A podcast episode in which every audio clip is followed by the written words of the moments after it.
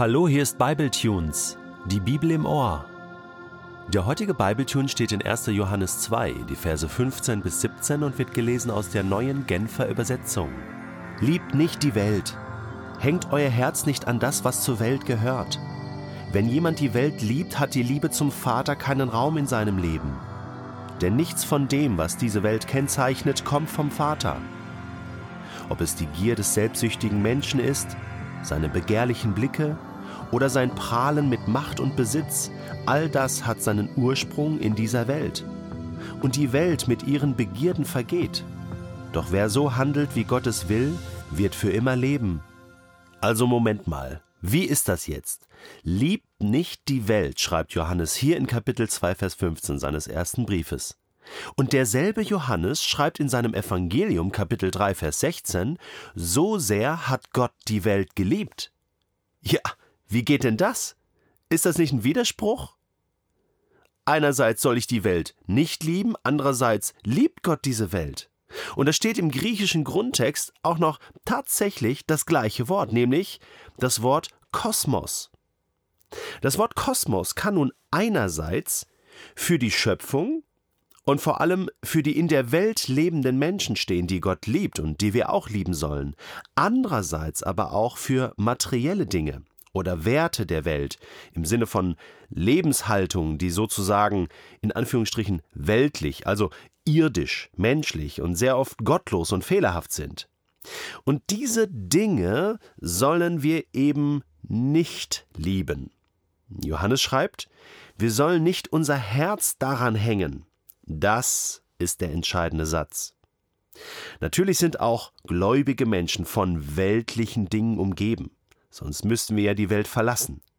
Wir sollen aber nicht abhängig von ihnen werden, so als ob wir ohne sie nicht leben könnten und als ob es da nicht noch irgendetwas anderes, Wichtigeres gäbe. Denn wenn unser Herz erfüllt ist mit dem Material dieser Welt, hat Gott keinen Platz mehr darin. Ein einfaches Beispiel. Brot. Ja, du hast richtig gehört. Brot. Profanes, einfaches Brot. Das Brot dieser Welt steht im Allgemeinen für Ernährung. So wird es auch in der Bibel häufig gebraucht. Und jetzt die Frage, ist Gott unsere Ernährung und Versorgung wichtig? Ja, es ist ihm wichtig. Deswegen sollen wir auch beten, unser tägliches Brot gib uns heute. Jeden Tag können wir das beten. Aber wie hier wird schon etwas deutlich. Nicht ich versorge mich selbst, sondern ich werde versorgt. Deswegen muss ich mir auch keine Sorgen machen, weil ich jemanden habe, der sich um mich sorgt. Gott ist der Geber und ich bin der dankbare Empfänger.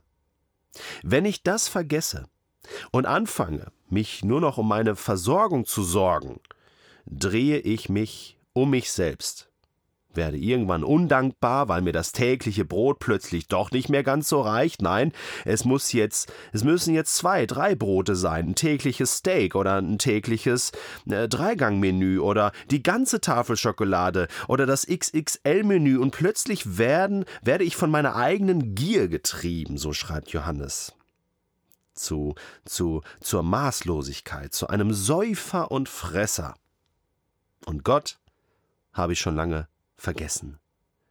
Der kann mir eh nicht geben, was ich so alles brauche am Tag, oder? Jesus wurde ja auch auf dieser Brotebene versucht.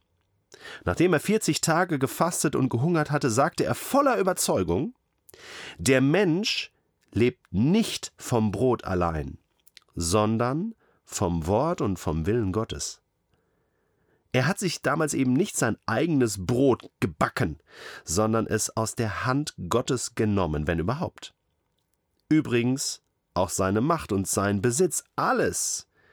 Denn auch dieses Angebot des Teufels lehnte er ja dann schließlich und Gott sei Dank ab. Du sollst keine anderen Götter neben mir haben. So lautet das erste Gebot. Und so lautet das erste Gebot auch heute noch. Nicht nur zur Zeit von Johannes hat das gegolten, nicht nur zur Zeit des Volkes Israel hat das gegolten, sondern es gilt immer, immer noch. Liebe Gott deinen Herrn von ganzem Herzen.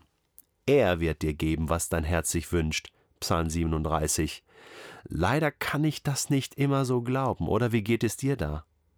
Dieser, wie soll ich sagen, Unglaube steckte schon in den ersten Menschen und sie nahmen sich selbst die Frucht vom Baum der Erkenntnis und erkannten, ha, nichts, was ich mir selbst nehme, ist jemals genug.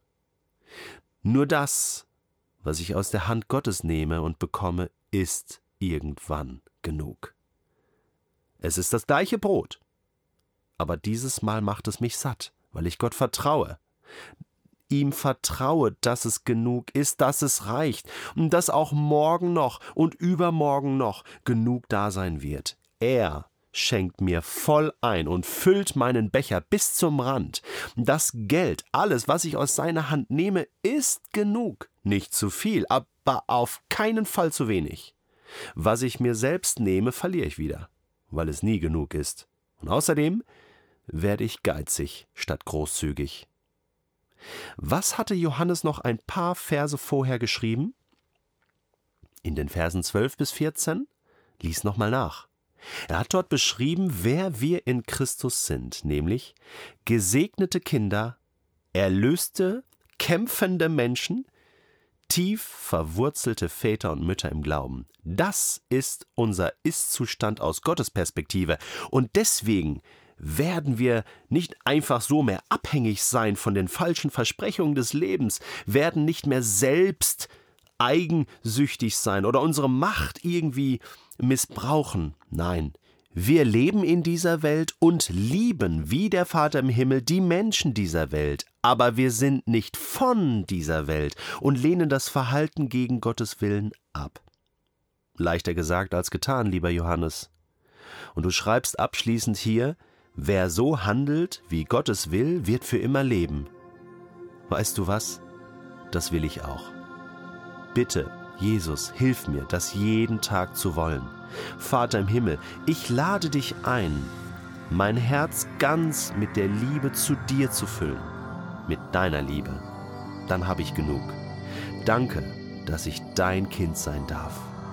Ein Kind des Himmels.